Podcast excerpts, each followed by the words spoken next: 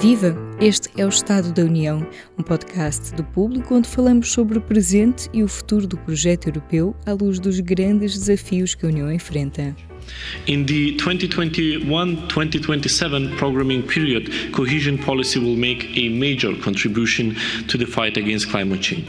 Neste episódio do Estado da União, o jornalista Rui Pedro Paiva conversa com a eurodeputada Margarida Marques, eleita pelo Partido Socialista, e Nuno Melo, eurodeputado do CDS, sobre as políticas de coesão da União Europeia. Olá, sejam bem-vindos a mais um Estado da União. Eu sou Rui Pedro Paiva, tenho comigo os deputados no Parlamento Europeu Nuno Melo, do CDS-PP, e Margarida Marques, do PS. Hoje vamos falar de coesão. Uh, coesão é um termo que se tem utilizado muito uh, e só a definição do termo coesão uh, daria uma conversa. De modo simples, como introdução, digo que coesão é garantir a igualdade ao nível do desenvolvimento do território, ao nível da educação, ao nível económico, ao nível do emprego, ao nível de oportunidades. Margarida Marques, começando por si e para abrir a conversa, o ramo específico de, dedicado à política de coesão no quadro financeiro plurianual eh, para 2027 eh, tem uma dotação de mais de 330 mil milhões de euros. Eh, este valor é suficiente para os desafios da coesão que a Europa tem de enfrentar? Bom dia. Eu normalmente a essa pergunta digo sempre que não é suficiente. Ou seja, evidentemente que é um valor significativo face aos objetivos políticos em matéria de coesão. Uh, e é importante que tenha sido possível manter esse montante nas negociações do quadro financeiro plurianual. E, pela minha parte, estou particularmente satisfeita porque era correlatora para o quadro financeiro plurianual. Porque que a minha primeira reação? Evidentemente que isto é um fundo comunitário, um financiamento comunitário. Não significa que se, que se uh, esgote aqui o financiamento da coesão. Eu acho que o que é importante é, em primeiro lugar, considerar que nós estamos perante uma nova geração de políticas de coesão. Portanto, uma geração que vê a coesão tal como o Rui enunciou, mas que tem que introduzir dimensões como, por exemplo, o combate às alterações climáticas ou a transição para o digital ou a coesão social, têm que ser parte integrante dessa política de coesão. E por isso eu falo de uma nova geração de políticas de coesão, que é um princípio que já se tem vindo a desenvolver ao longo dos últimos tempos. Porque não nos basta dizer que é necessário combater as alterações climáticas, que queremos uma economia neutra em carbono, que queremos fazer esta transição, como queremos fazer a transição digital se não tivermos recursos financeiros que permitam fazer essa transição porque nós sabemos que quer a transição climática para uma economia neutra de carbono, quer a transição digital, exigem recursos financeiros significativos. É por isso que este montante é importante para o período orçamental 2021-2027. Mas não se esgota aqui, não se esgota no quadro financeiro plurianual. Temos também o Fundo de Recuperação, o Next Generation EU, no montante de 721,9 mil milhões de euros, que tem também esta finalidade e tem também uma dimensão coesão. Uma dimensão coesão que os Estados-membros devem respeitar. Ou seja, quando Portugal preparou o seu plano de recuperação, o seu plano nacional de recuperação e resiliência, teve que considerar também, e considerou, se nós olharmos para o plano nacional percebemos isso, e não é por acaso que tem tido os elogios que teve por parte da Comissão Europeia, significa que efetivamente esta dimensão coesão tem que estar em todas as políticas europeias. Daí eu falar em uma nova geração de políticas de coesão. Doutor Nuno Melo, uh, bom dia. Bom dia. Estes valores associados ao quadro financeiro plurianual, mais os do Next Generation, uh, são valores suficientes uh, para os desafios da coesão que a Europa enfrenta? Bom, em primeiro lugar, para quem nos ouve, convém contextualizar do que falamos. Eh, nós, quando falamos de coesão e falamos de fundos como, por exemplo, o Fundo de Desenvolvimento Regional, o FEDER, ou o Fundo de Coesão em si mesmo, estamos a falar, no caso do FEDER, de um fundo que existe para ajudar as regiões eh, menos favorecidas e, portanto, que tem eh, as chamadas desvantagens estruturais, que podem ter que ver com questões demográficas ou questões naturais específicas e quando falamos do Fundo de Coesão, estamos a falar de uh, regiões com um rendimento nacional bruto per capita que é inferior a uma determinada média da União Europeia. Porquê é que se criaram estes fundos? Para se ajudar estas regiões ou a ultrapassar as suas circunstâncias permanentes ou a, investindo, atingirem uh, patamares mais próximos da média da, da União Europeia. É para isso que existe este dinheiro. E, continuando a contextualizar, quando falamos de Portugal, e de resto, socorrendo num trabalho do público muito interessante, nós percebemos de algumas coisas muito relevantes em relação a Portugal. A, a região norte de Portugal uh, é uh, uma. Em termos de regiões pobres, em Portugal nós temos a região norte, é a primeira mais pobre, depois temos a região centro, depois os Açores e depois o Alentejo. A região norte, se fosse um país, era o quarto país mais pobre da União Europeia isto para dizer que, depois de muitos anos a investir com mecanismos da coesão eh, e do FEDER em Portugal, apesar disso, nós não conseguimos ultrapassar as nossas circunstâncias, o que nos deve fazer refletir se, só para ir um bocadinho à parte dos números e do dinheiro, eh, há muitos anos que nós investimos em Portugal dinheiro destes fundos, mas facto é que continuamos com um atraso muito relevante em relação a essa média da União Europeia. Portanto, alguma coisa está a funcionar mal. E eu costumo até dizer que quando se fala de coesão, nós temos que pensar a componente externa, e essa percebemos-la através da União Europeia, e estes mecanismos, felizmente, revelam esse pilar de solidariedade e de coesão que a União tem em relação aos, a, a países como Portugal. Mas há também uma dimensão que é interna. E essa dimensão interna também nos deve fazer pensar porque a dimensão interna significa, através dos Estados, através dos governos, a forma como este dinheiro é aplicado, ponto um, mas depois a forma como nós próprios tratamos as regiões mais desfavorecidas do país. E eu pergunto, nós realmente pensamos em termos de correção de assimetrias e de combate uh, às uh, circunstâncias eh, que são desfavoráveis, quando, por exemplo, temos uma coesão que, do ponto de vista político, não existe, e eu refiro-lhe a circunstância de nós termos um método de eleição para a Assembleia da República que, basicamente, grandes regiões territoriais do país, porque está indexado o número de deputados à demografia, o facto é que o interior todo elege meia dúzia de deputados, eh, numa força de expressão. E, portanto, nós temos todo um Parlamento representado pelo litoral.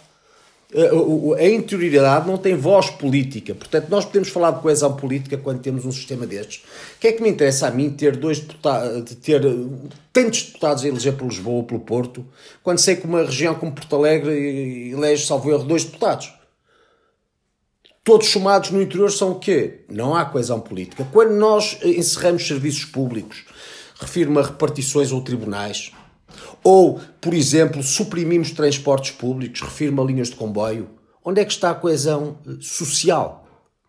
Ou quando nós, eh, por exemplo, não temos atenção e no Parlamento legislamos contra todo um modo de vida do interior, seja a propósito da caça, seja através de tanta coisa do mundo rural e de uma certa humanização dos animais que hoje em dia vai acontecendo, onde é que está essa coesão social? E, portanto, isto para dizer que há dinheiro da União Europeia, felizmente é aplicado, mas estamos longe de saber dar o exemplo do ponto de vista interno, através de uma expressão dos governos que saiba refletir essa necessidade de corrigir desvantagens. Hum, e do ponto de vista externo, é bom perceber que isto, vai acabar, não é? Agora, também digo outra coisa: a coesão não se resume a isto. Nós, quando falamos, porque depois, enfim, há todas as outras políticas que muitas vezes subtraem àquilo que a coesão dá. Eu dou-lhe um exemplo: a política agrícola comum. A política agrícola comum é um dos grandes sucessos da União Europeia, não há dúvida nenhuma é através da política agrícola comum que a União Europeia hoje é autossuficiente do ponto de vista alimentar. O que é extraordinário. Travaram-se muitas guerras por causa da fome ao longo de toda a história dos países que hoje constituem a União Europeia. Mas nós sabemos que quando falamos de política agrícola comum, falamos de primeiro pilar e segundo pilar. Primeiro pilar são verbas a fundo perdido, segundo pilar são as verbas que têm que ser comparticipadas pelos governos do, dos Estados. Ora, há uma enorme desvantagem de uns, de uns países em relação a outros, Portugal a começar nas desvantagens no que tem a ver com a política agrícola comum no, no, critério da atribuição de, de, de, fundos por hectare, por exemplo, Portugal, em, eh, eh, em 27 países, estava, eh, suponho, estou-lhe a dizer de memória, mas era 23 ou 24. Ou seja, se por um lado temos fundo de coesão, fundos de coesão e de FEDER que ajudam a corrigir essas assimetrias, depois temos os outros fundos que muitas vezes subtraem e fazem com que as coisas não sejam tão cristalinas como se quisermos apurar individualmente apenas a coesão. É certo, temos fundo de coesão, é verdade. Outros países não têm, mas outros países têm muito mais para outros fundos, onde enfim, quando falo da agricultura, para terminar nesta parte não quero monopolizar, mas falo de uma, de, uma, de uma atividade económica que obviamente implica uma boa organização do território, criação de emprego, eh, empresas, eh, a possibilidade de ter agricultura, não é verdade? E portanto, enfim, isto tem que ser visto de forma macro, não apenas circunscrito a estes fundos, mas num plano, num plano geral. Agora, o facto é que Portugal vai receber agora muito, muito, muito dinheiro, como há muito tempo atrás não recebia, sabe? Vamos nós aproveitá-lo ao menos uma vez na vida uh, acaba por fazer uma ponte para aquilo que eu pergunto a seguir e o futuro. Doutora Margarida Marques, há várias formas de promover a coesão, uh, seja através de um desenvolvimento rural, seja através de investimentos em zonas do interior, há várias formas, a coesão só por si é, abrange uma panóplia e uma diversidade de, de, de, de políticas. na sua opinião, que estratégia é que a Europa tem que ter para a coesão? Primeiro, permita-me que lembre que foi exatamente no governo PSD-CDS que foram fechados mais serviços públicos, portanto é preciso ter isso em atenção e que foram fechados mais serviços públicos no interior. Eh, eu gostava de dizer eh, o seguinte, eh, por exemplo, o túnel do Marão teve um investimento de 398 milhões de euros, com um apoio comunitário de cerca de 90 milhões. Temos projetos na área do ambiente, a extensão do metro, designadamente que pode permitir a melhoria dos transportes públicos no no Porto, a central de tratamento de resíduos nos Açores, que vai beneficiar o ambiente e poupar energia, eh, os autocarros elétricos em Coimbra, para permitir transportes públicos limpos e eficientes, a ampliação da central hidroelétrica da Calheta, na Madeira. Lembro também que Portugal recebeu um prémio da Regio Stars, eh, um prémio europeu para um projeto que está direcionado para a transição industrial para uma Europa inteligente. Uh, foi o vencedor em 2020, o projeto ESA BIC Portugal, que é um projeto que é baseado na região centro, em que ajudou empreendedores e pequenas e médias empresas a gerar novos negócios e inovação, e nos seus primeiros cinco anos de atividade, este projeto ajudou a gerar 11,5 milhões de euros em vendas e volume de negócio e criou, apoiou a criação de 30 startups e cerca de 100 postos de trabalho altamente qualificados. Todos estes projetos são projetos que têm tido um financiamento da União Europeia e dos fundos estruturais. E lembro também que a região de Lisboa não beneficia do fundo de coesão propriamente dito. Esta questão eu acho que interessa nós percebermos qual é a importância das políticas de coesão e Portugal e eu gosto mais de falar em políticas de coesão do que em fundos de coesão, porque acho que é nas políticas que está a mudança, é nas políticas que está o apoio a projetos concretos que fixam as pessoas nas regiões, que criam emprego nas regiões, que promovem inovação, por exemplo, eh, projetos de investigação em universidades eh, do interior. Acho que tudo isso tem tido, tudo isso tem tido um apoio comunitário, essas instituições integram redes europeias de investigação, participam em projetos de investigação ao nível europeu e o resultado é a fixação das pessoas e a criação de emprego. E eu acho que isto é muito importante, porque isso permite ao nosso país, aos atores uh, sociais, aos atores regionais, aos investigadores, aos professores, aos empresários, em participarem em redes europeias. E isso decorre das políticas de coesão. As políticas de coesão têm que ser orientadas, como eu disse há pouco, para o clima, e foi por isso que eu fui buscar exatamente estes exemplos. Ou seja, não basta dizer que 37% dos fundos que apoiam a coesão têm que ser orientados para o clima, tem que haver projetos concretos que assegurem a transição climática. E é por isso que apoia projetos como o hidrogênio, este projeto que eu referi uh, no caso da, da Calheta, ou estes que apoiam a transição para transportes públicos mais eficientes. É isto que é fundamental que as políticas de coesão façam. E o mesmo na transição para o digital. Nós temos a noção clara de que, por exemplo, no acesso à rede digital, não há uma igualdade nem do ponto de vista social, nem do ponto de vista regional.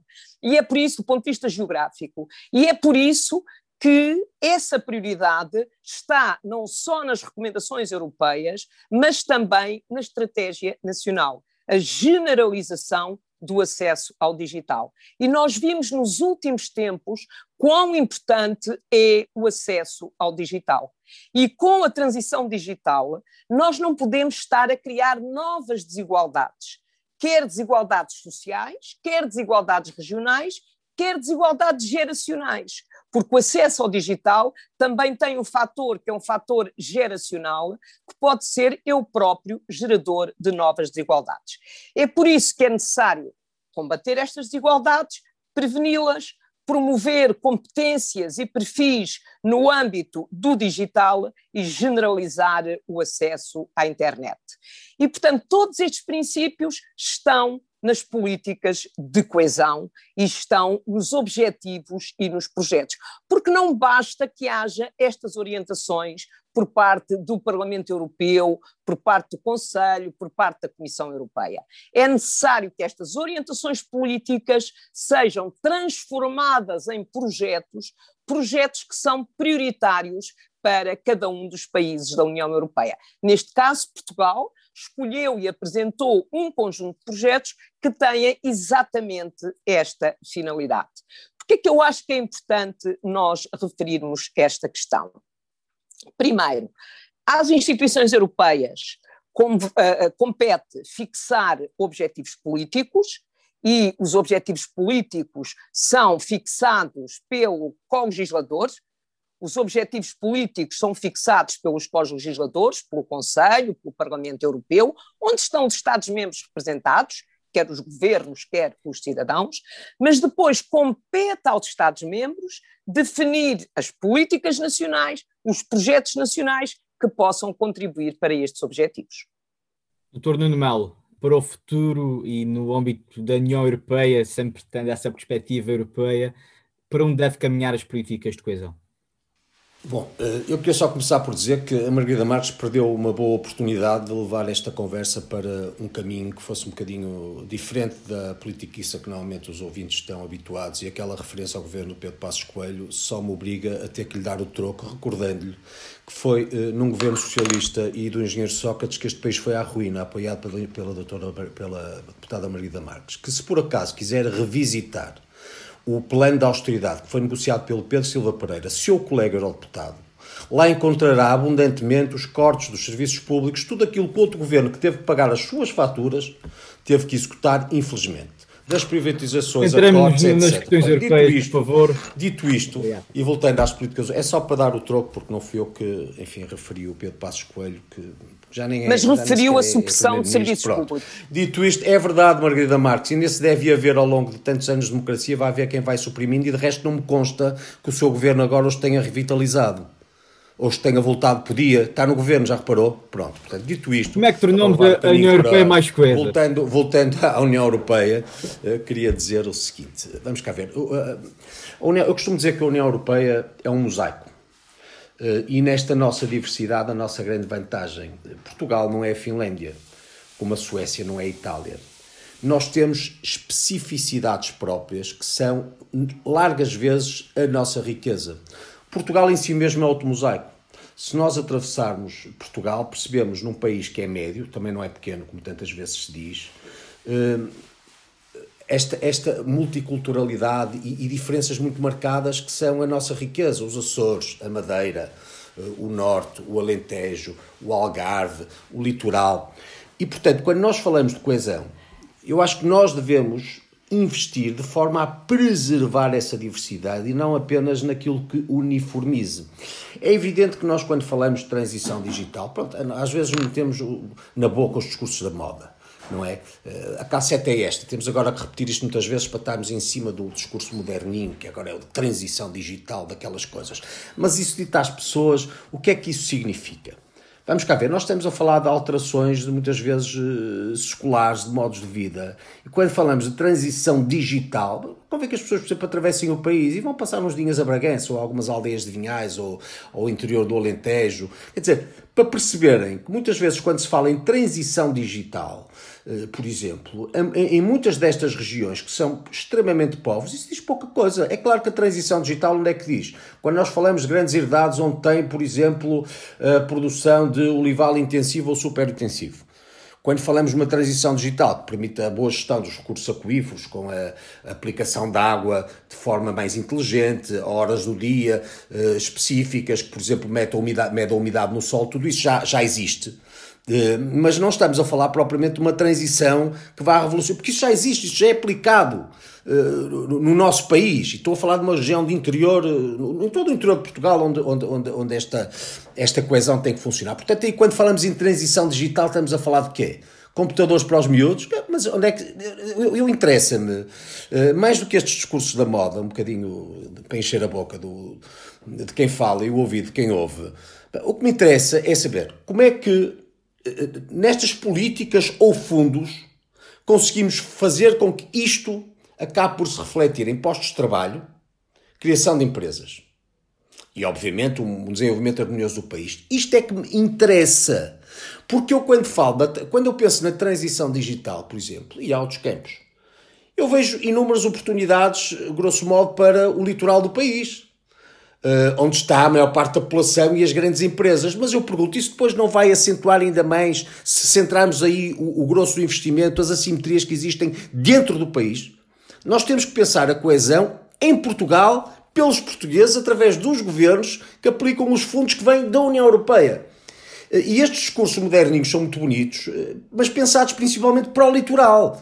Quando nós pensamos na transição digital de toda a nossa indústria, sim senhor, indústria que muitas vezes recorre a energias que não são limpas, uh, indústria que, que, que, que, ainda, que ainda é obsoleta em alguns, quer dizer, por acaso modernizou-se na maior parte dos casos, mas enfim, há, há, há muito da transição digital que pode acontecer nesse plano.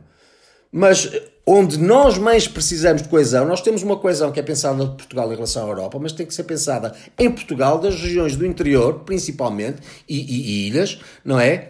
Em relação ao litoral. E é isso que eu acho que está por fazer.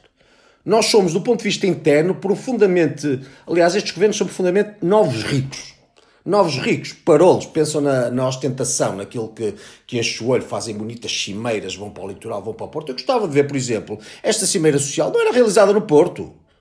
Não era realizada no Porto. O sinal era dado, se calhar, na mais pequena aldeia deste país. Levarem para aí os computadores, lá está, que se calhar fazem falta. E pensarem a coesão, mais do que para estas coisas para europeu ver, para europeu ver, pensar realmente a coesão de forma de correção das simetrias que em Portugal está longe de, está longe de acontecer. Entende? E portanto, para onde é que nós temos que ir? Eu acho que nós temos que pensar muito uma forma. Para aproximarmos Portugal da média da União Europeia, temos que aproximar as regiões do interior de Portugal e as regiões mais desfavorecidas do litoral rico. Rico, enfim, ressalvadas as devidas circunstâncias. E o que nós vemos é que cada vez mais se cava este fosso entre as regiões pobres de Portugal e o litoral de Portugal. Isto tem que ser invertido. E, portanto, como é que isso se faz? E eu agora tento se me dar se foi o Sócrates ou se foi o Pedro Passos Coelho. Como é que isto se faz? É realmente criando as tais condições para que as assimetrias se corrijam, para que existam no interior eh, motivos para que, desde logo, os jovens aí queiram ficar. Porque, quer dizer, vamos cá ver, o que é que um jovem hoje em dia quer? Vamos ser práticos mais do que falar europeus, para que as pessoas nos entendam. O que é que um jovem que vai tirar um curso numa universidade, que quase sempre é no litoral, não é? Quer. Quer uh, poder trabalhar numa área da sua licenciatura, quer ter um emprego estável, quer ter um salário digno e, através disso, constituir a sua família, se possível, trabalhando na sua terra. Ora, isso é que raramente acontece. Porque quem ruma ao Porto ou a Lisboa, uh, por exemplo, e tira um curso na maior parte das engenharias, ou os cursos mais tecnológicos, e depois tem que ir trabalhar para Estremoz, ou tem que ir trabalhar para Beja, ou tem que ir trabalhar para Vinhais, ou para algumas ilhas, uh, ou, assim, mais, menos favorecidas, digamos assim, dos Açores qual é a atratividade do ponto de vista da coesão para este jovem aí se fixar? Não tem lá as empresas, não tem lá os tais serviços públicos, não tem lá os transportes. E, portanto, vai ficar lá para quê? Um jovem quer vencer na vida.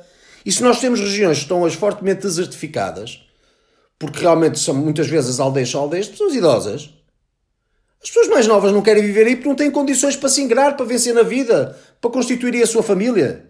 Portanto, mais do que discursos redondos, destes discursos bonitos, com os, os temas da moda, da digitalização e, do, e, do, e da ecologia, não sei o quê, interessa-me dar respostas concretas para problemas concretos das pessoas que vivem nestas regiões, porque é para elas que o poder político deve, exercer, deve existir para servir também. Sabe porque é, que não, porque é que não existe?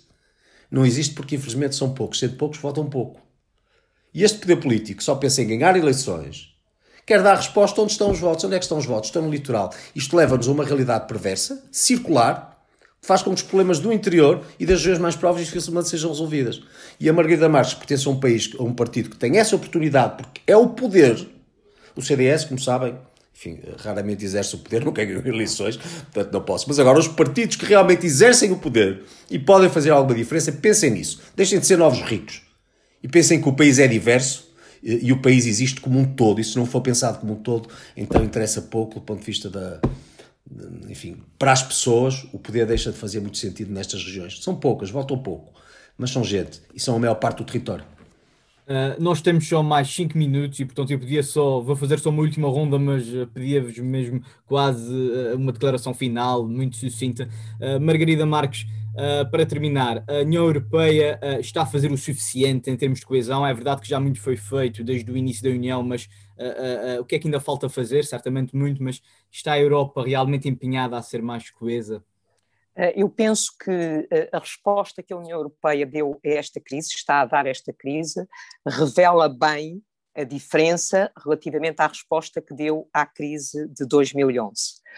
E isso revela, digamos, uma ambição política da União Europeia, revela uh, a necessidade de relançar as economias europeias, no sentido que as economias europeias possam ter uma relação diferente, mais competitiva, mais resiliente, com cadeias de valor estratégico mais sólidas na relação com os nossos parceiros e na interação com as, outras, com as restantes economias numa perspectiva global.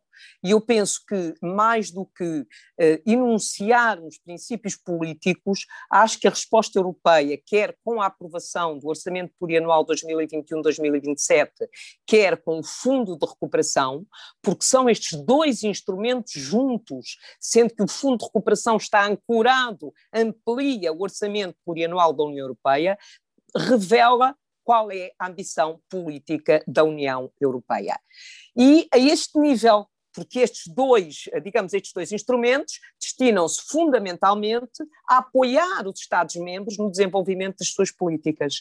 Mas há também outros mecanismos dentro do orçamento plurianual que se destinam a apoiar os cidadãos, a apoiar as instituições, com programas europeus. Estou a pensar, por exemplo, no programa de investimentos, no programa InvestEU, estou a pensar no programa uh, Horizonte Europa, que é um programa ligado à investigação e que aproveita e que apoia os investigadores portugueses para participarem, como eu disse há pouco, em projetos europeus, e eu estou a pensar, evidentemente, eh, na rede das universidades e dos centros de investigação, mas estou também a pensar na Universidade de Évora, ou de Bragança, ou da Beira Interior, que não são universidades do, do litoral e que são universidades que estão elas próprias ancoradas em redes europeias de investigação, com projetos concretos, com resultados concretos. E eu acho que isso é muito importante reconhecer a internacionalização dessas instituições europeias. Ou o programa Erasmus, ou o programa Europa Criativa, ou o programa Direitos e, Direitos e Valores. É um conjunto de programas europeus que se destinam a apoiar os cidadãos e a apoiar as instituições, a apoiar os portugueses, a apoiar as instituições portuguesas. E estes dois níveis que eu gostava de, de facto, diferenciar. Um que tem a ver com apoio a políticas nacionais e outro que tem a ver com uma dimensão que é promover a participação destas pessoas e instituições em projetos europeus, aumentando o valor acrescentado europeu. E é estas duas conjugações que na prática, respondem à sua questão. E que, mais do que responder, digamos, sim ou não, há ou não uma ambição, eu acho que nós temos que olhar para aquilo que está a ser feito e aquilo que está a ser feito revela, de facto, essa ambição. Muito obrigado. Doutor Nuno Mel, uh, uh, também para concluir e, e apelando ao seu poder de síntese, está a União Europeia a fazer o suficiente? Eu acho que a União Europeia está a fazer muito realmente, porque estamos a falar de um esforço financeiro num momento muito difícil, porque coincide, por um lado, o Brexit, que fragiliza, enquanto bloco, a União, um, e uh, uma crise pandémica que certamente inibe o crescimento económico da maior parte dos países. E neste momento, perante as dificuldades, a União Europeia reage.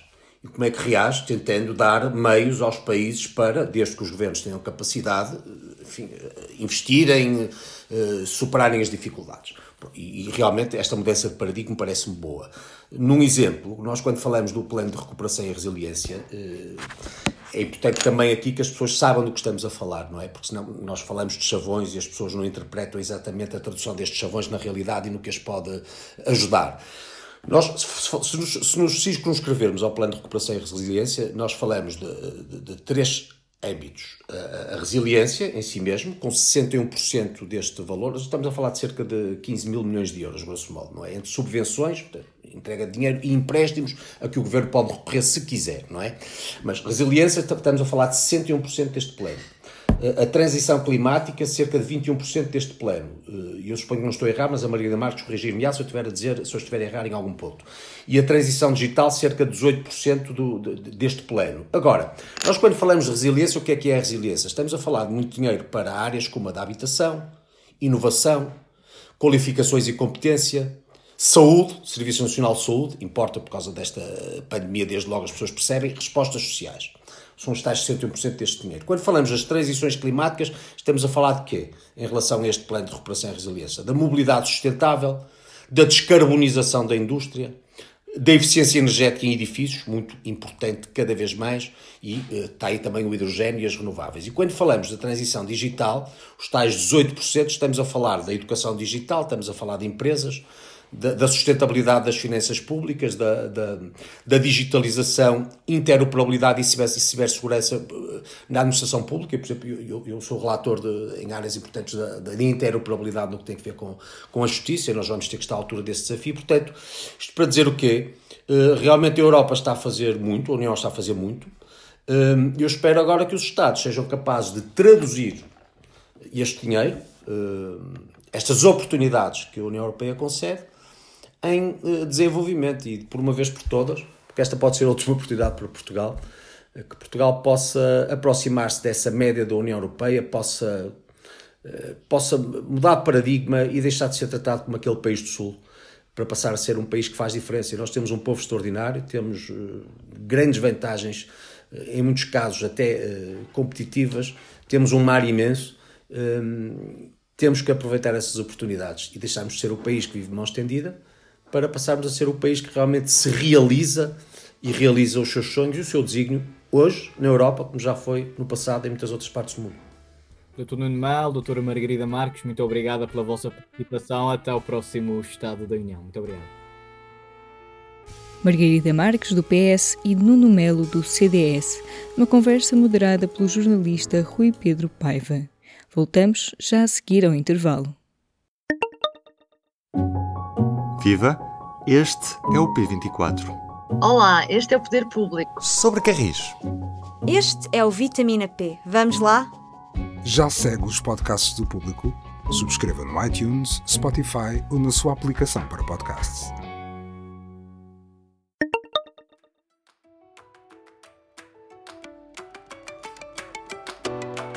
A cada episódio do Estado da União deixamos uma sugestão para continuar a ver ou ouvir falar sobre a Europa.